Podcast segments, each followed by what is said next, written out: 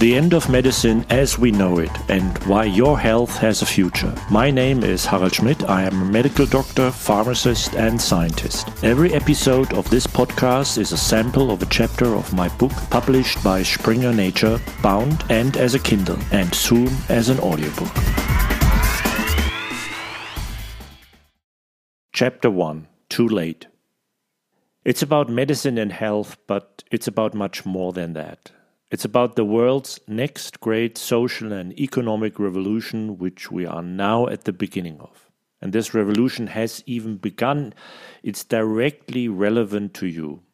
Big words, you may be thinking. I'm talking about something on the scale observed by the Russian economist Nikolai Kondratiev in the best known theory on business cycles with the so called Kondratiev waves. Historical phases of growth and development in our society since the 18th century can often be explained by key technologies and crises that made them necessary. Great inventions changed the world the wheel, the steam engine, the light bulb, the internet. The fifth wave was no longer defined by Kondratiev himself. The introduction of information technology, computers, the internet, and smartphones. The sixth Kondratiev wave will be a complete redefinition of health, disease, prevention, treatment, and cure, and it will do so in a maximally democratic, cost saving way. This also means that the new medicine that emerges will not be a luxury medicine of the rich industrialized nations and their citizens, but can benefit everyone.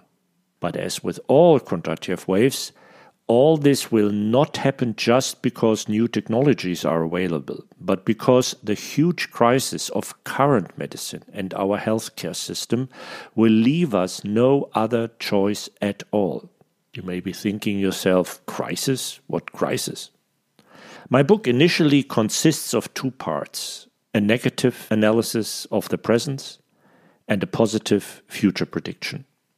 So, at the beginning, it is about the crisis that first creates the pressure to act.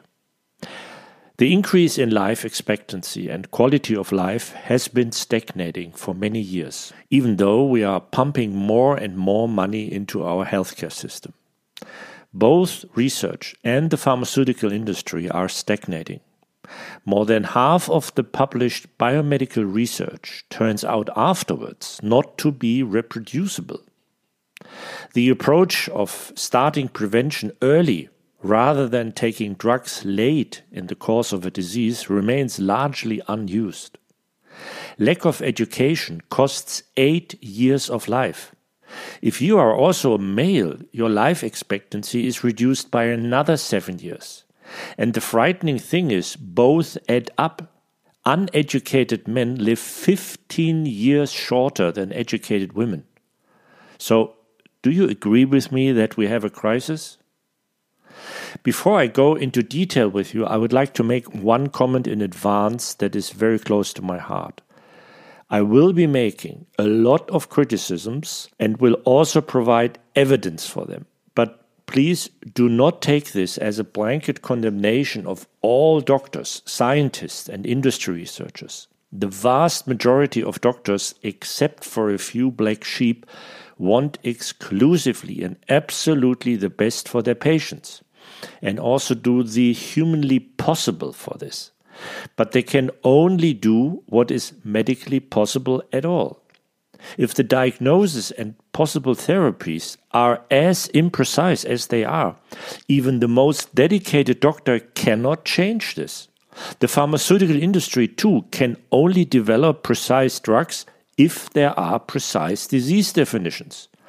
If the research business runs the way it does, then a single scientist cannot change it so easily without falling out of the system, and certainly not a young up and coming scientist.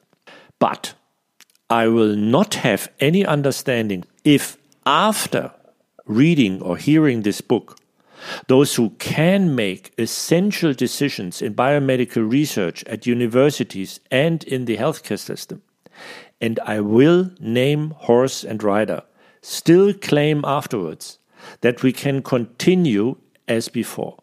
Then they are acting against their better knowledge. So I would like to make a significant difference in the healthcare system and in biomedical research, or to initiate this in a sustainable way. So let's go into the details. If we are honest, we do not currently have a healthcare system at all, but a disease system. The endurance case usually only occurs when symptoms appear and a disease exists. These are then treated chronically because we know the cause of virtually no illness, apart from infections. Imagine you take your car to the garage because the headlights have failed for the third time in recent months.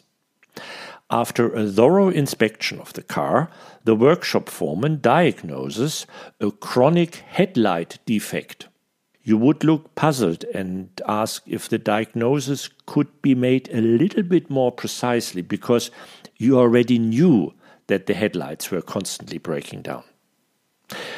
But everything is going well in this system, hand in hand. Not perfect, but everyone involved has somehow settled in. But what's the catch in this disease system? It lies in the fact that the outcome in terms of consequences relevant to you as a patient is completely uncertain.